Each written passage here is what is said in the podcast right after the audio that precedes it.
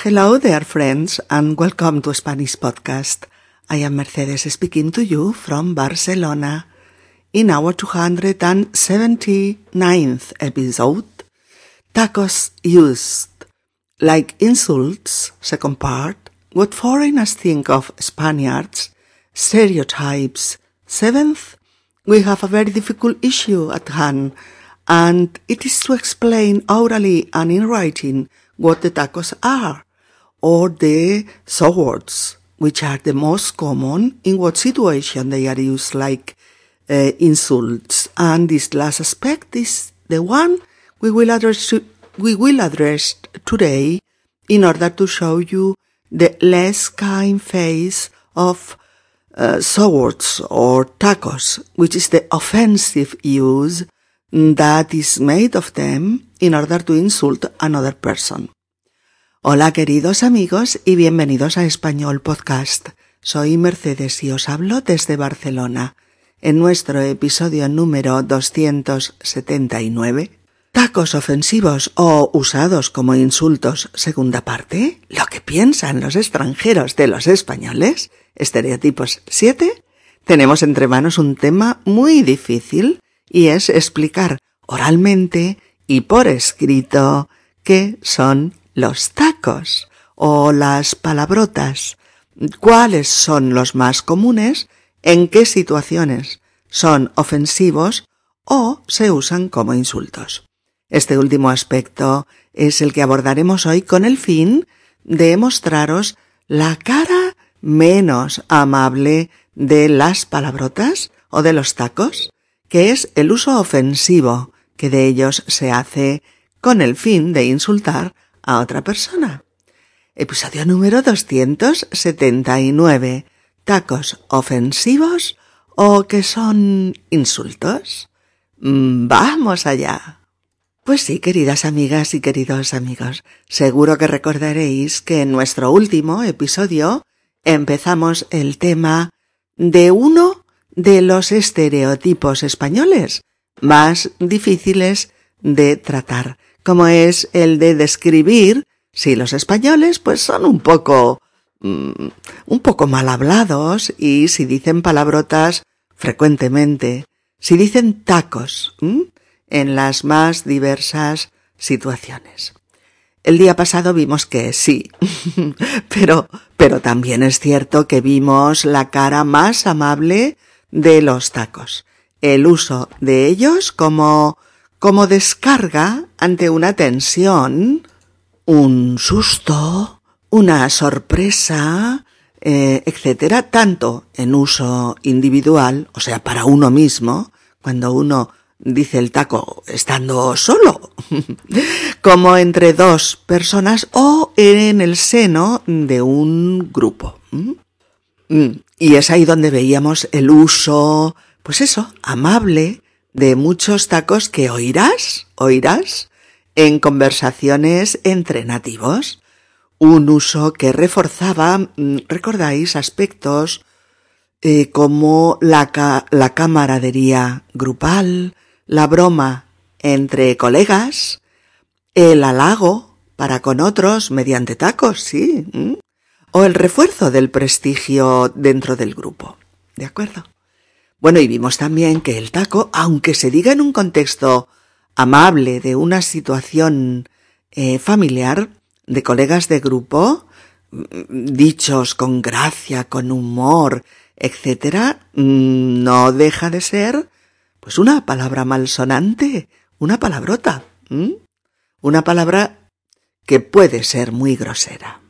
Recordad amigos que según la situación interactiva y comunicativa, el taco puede ser usado para uno mismo, o sea, por un lado, para sí mismo, como descarga física o descarga emocional, decíamos a modo de catarsis, ¿recordáis?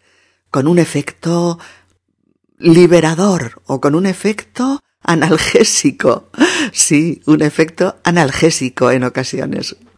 Em, recordad que os di todos los ejemplos en el episodio anterior. Si no los recordáis, pues echadles un vistacito, ¿eh? un repaso.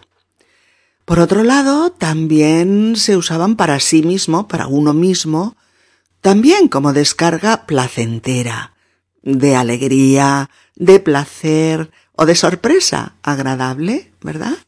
Era pues una forma instintiva en el uso del taco, pero sin negatividad, sin agresividad y sin frustración. Chicos, por favor, repasad los ejemplos que están en el episodio anterior, ¿eh?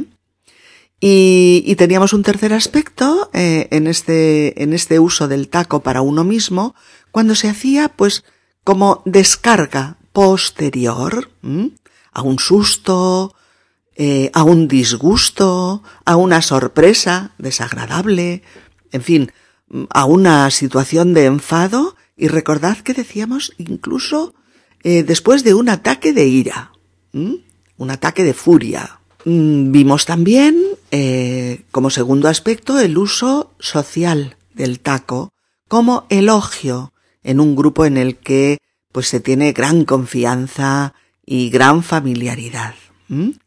La situación proporcionaba pues esa cercanía entre colegas, entre camaradas, y propiciaba el uso del taco como un elogio, ¿vale?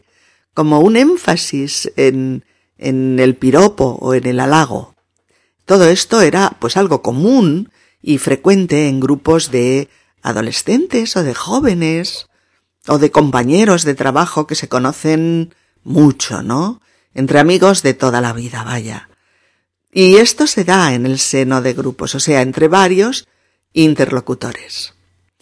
El tercer aspecto que veíamos era, eh, bueno, será, será el que hoy nos ocupa. Los tacos que responden a un disgusto, a un, eh, a un enfado, a una crítica, ¿no? Al odio, al, al deseo de, de humillar, a un ataque de ira. Este es el terreno comprometido que explicamos hoy. Y, y, aquí había dos aspectos dentro de este, que podemos usar estos tacos ofensivos de dos maneras. Por ejemplo, con otro interlocutor o varios, pero hablando de un tercero, de otra persona, ¿no? O de otros, pero que no están presentes, ¿vale? Eso es una cosa. Y otra, que sería el caso pues más grave o más, mm, más agresivo, que sería usar los tacos, este tipo de tacos, en presencia de uno o varios interlocutores, pero dirigidos a él o a ella o a ellos. O sea, eh, sería un taco dicho a la cara, directamente al otro, y en cuyo caso adoptan, pues claro, la función de un, de un grave insulto de consecuencias imprevisibles. Este uso del taco o de la palabra malsonante es el más comprometido. Según qué insulto se use, se puede provocar una ruptura, una ruptura con ese interlocutor o una situación violenta, mm, difícil, o como decía directamente, una ruptura de, de, de la situación o de la relación. Y bueno, eso es lo que hoy abordamos. La cara, el aspecto, menos amable de los tacos. La cara eh, más em, más dura o más fuerte o más grosera de los tacos. La más agresiva. El uso que de ellos pueden hacer algunas personas usándolos como armas arrojadizas, como elementos em, ofensivos en un conflicto, o como insultos, en definitiva. Mm, mirad amigos, esto es importante y hay que recordarlo. Si los tacos son usados como insultos, entonces nos situamos, o sea, estamos en el terreno de la ofensa, de la ofensa. Y estamos hablando de algo muy diferente, claro, de lo que describíamos en el capítulo anterior, que era todo gracioso, amable, simpático. Ahora no, ¿eh? Ahora bien, ¿a qué o a quién nos dirigimos cuando usamos el taco o la palabrota como insulto? Ah, amigos, ahora viene uno de los más sorprendentes y apasionantes temas relacionados con los tacos. Porque vamos a ver, ¿de dónde toman los tacos su valor de insulto? ¿Mm? ¿De dónde obtienen los tacos este valor de insulto? ¿Qué palabrotas se usan para ofender? ¿En qué temas, en qué temas eh, se basan los tacos para ser tan, tan ofensivos? Es interesante, ¿no? ¿De dónde sale todo esto? Pues los tacos se basan sobre todo en los temas tabú. T-A-B-U. Tabú. Como no podría ser de otra manera. Temas que han venido siendo eh, prohibitivos en el lenguaje común y que hacen referencia a los siguientes temas o a los siguientes aspectos. Mirad. Sexo. ¿Mm? Primer tema. Sexo y sexismo. Segundo tema. Religión y temas sagrados en general. Tercer tema. Escatología. Cuarto tema. Discapacidades físicas o psíquicas y aspecto físico. Y último tema, quinto y último tema, comparaciones con animales. Vayamos con el primero, el sexo. Claro, ¿cómo no? ¿Cuál es el tema tabú por excelencia? El sexo, por supuesto. Y todos los temas relacionados con él. Uno de los temas que más palabras malsonantes acoge es, cómo no, el de los órganos genitales y sexuales, tanto masculinos como femeninos. Tacos como puta, cabrón, maricón o zorra están mm, a la orden del día como graves y groseros insultos si alguien se los dice a su interlocutor. Es decir, si tú dices con agresividad, le dices a otro, eres una puta, eres un cabrón, eres un maricón, o simplemente le gritas maricón, o eres una zorra. Pues obviamente eso, esos tacos en esas frases y en esas situaciones son insultos gravísimos, gravísimos, que pueden provocar una respuesta pues fulminante. U otros tacos como capullo. Ese tío es un capullo. Se pasa el día hablando de sus coches. O cojones. Es uno de los más usados. ¿Dónde cojones has puesto mis llaves? Estoy harto de no encontrarlas. Siempre con, con tono de, de mucho enfado, ¿no? O en una discusión, cuando uno le dice al otro, si tienes cojones, dímelo a la cara, ahora que estoy frente a ti. O los jefes de sección no harán huelga, no tienen cojones. Esto es muy fuerte, ¿eh, amigos. Os lo pongo porque lo tenéis que saber, pero suena tremendo. O, ¿qué cojones tiene el tío? Le dice al jefe que ha terminado el trabajo sin mencionar al equipo. Otro de los tacos archiusados en español es coño usado como como una muletilla en muchas ocasiones y muy integrado en el lenguaje coloquial y vulgar para mucha gente. Oiréis, mm, lo vais a oír en, en, fin, en 50 contextos y en, en 200 situaciones, pero yo os pongo un par de ejemplos. Por ejemplo, ¿qué coño quieres otra vez? Que te ayude otro. ¿O qué coño te pasa ahora? Cada día un problema diferente. Oh, joder. Exactamente igual que el anterior. Ha perdido una parte de su carácter de taco para convertirse en una muletilla malsonante. Aunque aún puede usarse, pues de manera muy contundente. Si tú le dices a alguien, si sigues jodiéndome, me vas a encontrar. Estás provocando una pelea. O si dices que te jodan. Eres un egoísta y no te mereces nada pues ahí hay una gran tensión en esa frase. Otro, otra de las palabras que se usan solas o en, o en una, o en frases, pues es el famoso hijo de puta, uno de los más usados. A veces en positivo, recordadlo, ¿eh? Para mostrar admiración a alguien, pero muchas más veces en negativo, para insultar a otro. Por ejemplo, no quiero tener más relación contigo. Eres un hijo de puta y no te aguanto más traiciones. Oh, qué hijo de puta. Me pidió dinero hace un año y ahora dice que no puede devolvérmelo. etcétera. Oh, los huevos y no los de comer, claro. Eh, por ejemplo, en una frase como Estoy hasta los huevos de esta tía. Se cree superior a todo el mundo. Oh, la famosísima palabra gilipollas. Esto lo vas a oír muchísimo entre nativos, pero muchísimo, ¿eh? Y es usado de manera habitual para designar pues a alguien que es tonto, imbécil o estúpido en grado sumo. Muchísimo.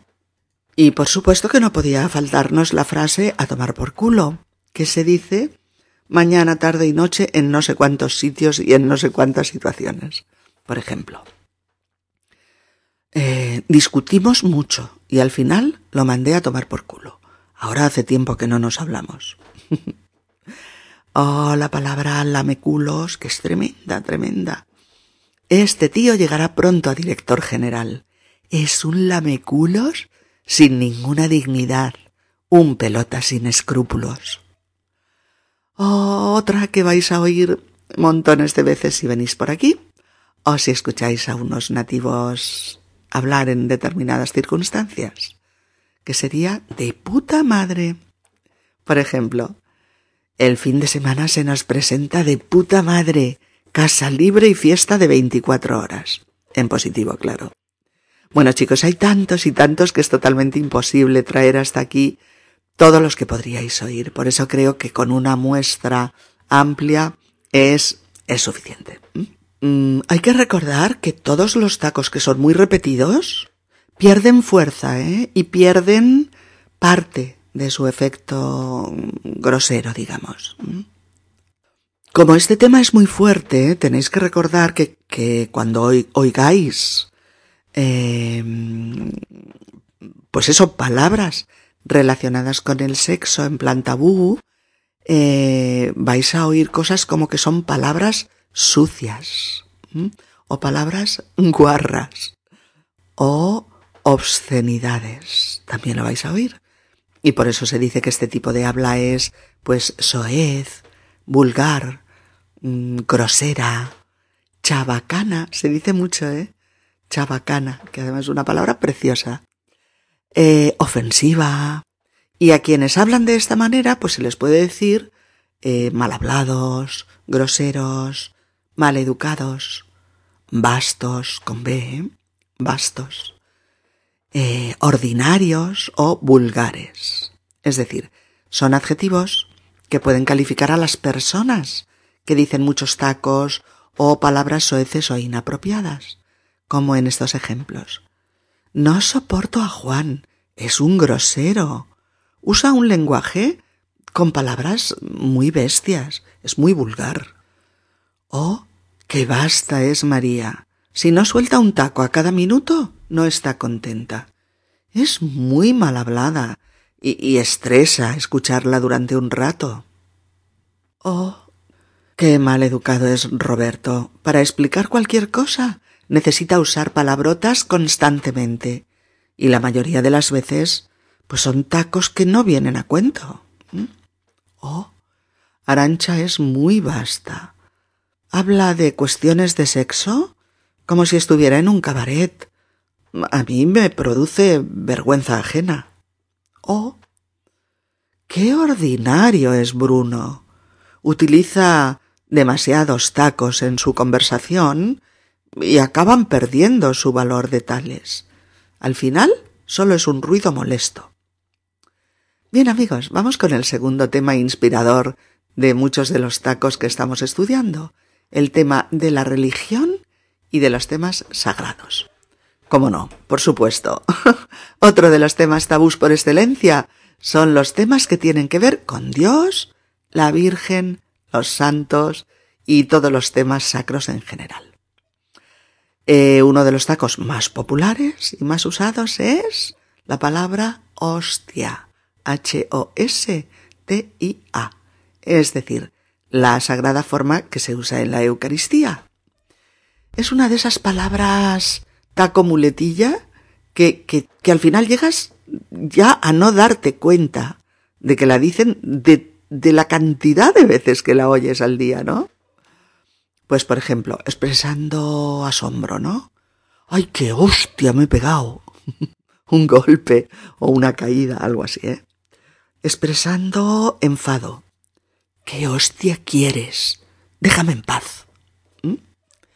Expresando lo máximo, lo mejor. Mm, tu regalo es la hostia. Gracias, tío. ¿Ves? Qué diferencia, ¿eh? Expresando disgusto, enfado.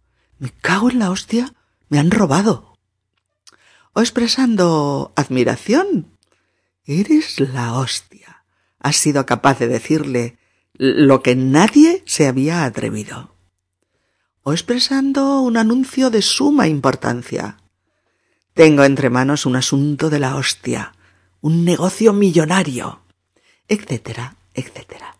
Eh, mezclando un asunto escatológico con otro sagrado, pues tendremos una, una lista considerable de blasfemias cuyo significado es muy fuerte, muy fuerte y muy transgresor. Por ejemplo, que alguien diga me cago en la hostia, o me devuelves mi reloj o te atizo, ¿no? O me cago en el copón bendito, o, bueno, me cago en Dios, en la Virgen, etcétera. Esto sí que son blasfemias, amigos.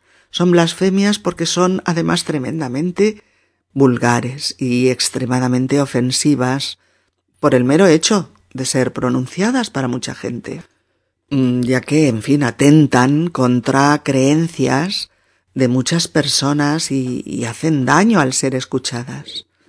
Y en el ranking de los tacos, pues, pues las blasfemias son de lo más ofensivo, de lo más ofensivo. El tercer tema, los temas escatológicos. bueno, ese me cago en lo que sea es el inicio de multitud de expresiones vulgares y soeces que se usan para decir pues exabruptos diversos y para y para insultar a alguien. Por ejemplo, pues me cago en la hostia, me cago en la leche, me cago en todo, que es en todo, pero tiene su gracia decirlo así, ¿no? Me cago en lo más barrido, o me cago en la madre que te parió. Pero fijaos, si yo digo me cago en tu puta madre, un insulto tremendo, extremo, estoy diciendo ya algo mucho más fuerte, porque cuando introducimos el tú, o sea, me cago en tu madre, en tu padre, en tu sombra, lo que sea, ¿eh? Pues el insulto está, está servido y la reacción del otro puede ser igualmente extrema. ¿Mm? O también se usa, pues así, qué cagada.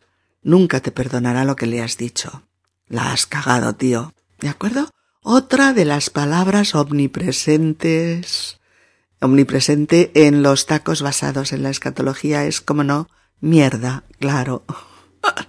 M-I-E-R-D-A, mierda, con la que hay cientos de expresiones coloquiales, vulgares, e insultantes también, ¿no? Como en ¡Qué mierda de vida! Se muere mi madre, me deja mi novia y me echan del trabajo. Oh, vete a la mierda, estúpido, y no vuelvas a hablarme en la vida. ¿Mm? O bien, es un come mierdas, un tío ruin y despreciable. O, con esa conducta corrupta se ha cubierto de mierda para toda su vida. Oh, pues la verdad, el viaje ha sido una mierda. Ha salido todo mal. Oh, no vales una mierda, desgraciado. Eres un miserable. Etcétera, etcétera. Hay muchas más palabras del ámbito escatológico que se usan como palabrotas o en expresiones denigrantes, pero bueno, con estos ejemplos comprenderéis por dónde, por dónde van los tiros. El cuarto tema o son los temas relacionados con discapacidades. que son terribles. Estos tacos o estos insultos son tremendamente mm, groseros y muchas veces son muy crueles. Bueno, se puede decir, por ejemplo, imbécil, eres un imbécil, tienes un cerebro de mono, o tonto, pero tú eres tonto o qué? Que te he dicho que no puedo hacer el examen en tu lugar. O loco, no le hagas caso, se comporta como un loco. O estúpida, no seas estúpida, coge ese trabajo aunque no sea ideal, ya cambiarás más adelante. O inútil, eres una inútil, no sabes hacer nada. O idiota, eh, idiota que no te enteras. Oh, eres un subnormal, eres un tonto del culo. Oh, eres un necio, no entiendes ni lo básico. Oh, qué oligofrénico el tío, vive en un mundo paralelo. Oh, es una paranoica, cree que todos van en contra de ella. Oh, es un acomplejado, todo le parece un ataque.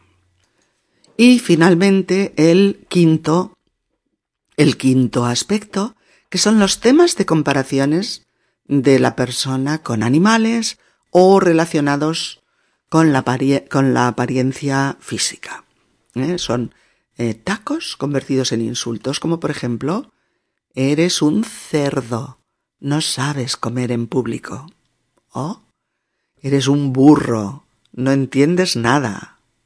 Oh, es un bicho, está lleno de maldad. O bien, todo lo que dice está envenenado, es una víbora. Oh, es un gallina, tiene miedo de todo.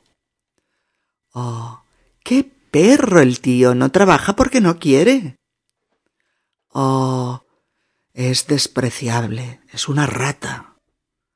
O está gorda como una foca. Oh, qué hombre tan hablador, qué loro. Oh, menudas opiniones. Son del siglo XIX. Es un dinosaurio. Oh, qué feo. Tiene ojos de sapo. Oh, qué bestia. ¿Has visto la patada que le ha dado al ciclista? O bien, parece una mosquita muerta, siempre hablando suave, sonriendo, pero es una auténtica bruja. O solo quiere ascender más y más y conseguir más poder y dinero. Un tiburón, vamos. Oh, chicas, no podremos pasar a la disco. El gorila de la puerta pide el DNI. Oh, Qué cabrón el tío. Te traiciona en cuanto te vuelves de espaldas. Oh, es una zorra, no tiene moral. Etcétera, etcétera. Hay cientos y cientos de expresiones ofensivas y también de insultos que se inspiran en esta comparación eh, de las personas con los animales. Pero hasta aquí por lo menos unos cuantos ejemplos de ello para que veáis por dónde van. Bien, queridas amigas y queridos amigos, pasamos ya a la promesa que os hice de poner aquí un pequeño manual de instrucciones para que entendáis un poco mejor el universo de los tacos en español, así como para que extreméis eh, vuestras medidas de prudencia. de prudencia si es que alguna vez se os ocurre usar alguno. Así que, tachán. Manual de instrucciones para usar los tacos en español. Primer punto. Pues la primera cosa interesante a saber es que los tacos hay que usarlos poco, poco, como un buen perfume, poquito y sin demasiada frecuencia, que si no cansa. ¿Por qué? Pues porque la redundancia en el uso de las palabrotas les resta fuerza y les quita eh, efectividad, ¿vale? Un uso reiterado del taco provoca una pérdida de capacidad eh, semántica, ¿no? y llega pues a aburrir esa repetición malsonante que, que acaba por ser un mero ruido, una molestia para los oídos. Mm, ¿De acuerdo? Un abuso en la frecuencia de uso de las palabrotas hace caer la función comunicativa y los desprovee, pues eso de su efectividad. Por lo tanto, dosificar y tener oportunidad en su uso. ¿Vale? El segundo punto. Hay que recordar que el peso semántico real de un taco solo se domina, fijaos bien amigos, cuando lo dices en tu lengua materna, en tu propia lengua. Si tú dices un taco de otra lengua, pues puede ser que no controles exactamente eh, su sentido al cien por cien y puedas cometer errores de apreciación pues que te lleven a un mal uso de esa palabrota. Por eso, aunque creamos que dominamos el universo de las palabrotas eh, en otra lengua, que no es la nuestra, tenemos que ser muy, muy prudentes y asegurarnos de la oportunidad mm, del uso de esa palabra. De lo contrario, podemos meter la pata hasta el fondo y pasar un mal rato. Bien, pues tercer punto, esto nos lleva a recordar que no solo el taco en sí mismo significa esto o lo otro y tal, sino que hay unos parámetros, pues que son igual de importantes que la propia, que la propia palabrota, tales como la entonación con la que lo decimos, la intensidad en la emisión y el énfasis de algunos eh, segmentos fonéticos. Hay que fijarse, pues, tanto en la pronunciación como en estos otros elementos, como la entonación, por ejemplo, que son básicos para la significación de esa palabra. ¿eh? Cuarto punto es que hay que conocer muy bien la situación en la que se va a decir un taco. Hay que conocer perfectamente a los interlocutores. Hay que controlar el grado, pues, de familiaridad o, de distancia que se tiene con los demás. Y hay que calibrar y sopesar si, en fin, si ese contexto lingüístico admite un taco de manera natural o, o va a ser un error soltarlo. Ya sabéis además que hay tacos para uno mismo, que son como una descarga de tensión y que pueden tener una función catártica, ¿no? Pero también hay tacos que tienen un uso familiar vulgar social, entre grupos, en grupos, entre amigos, entre colegas, con, con humor, como un halago, pero que si sacamos esos tacos de ahí y los trasladamos a otra situación, resulta que pueden resultar ofensivos, eh, fuertes, eh, inapropiados o eh, extremadamente abusivos. Así que mm, dichos en un ambiente de tensión o de conflicto pueden tener consecuencias muy negativas en esas relaciones y pueden provocar que el conflicto pues sea mayor y que la solución se aleje cada vez más.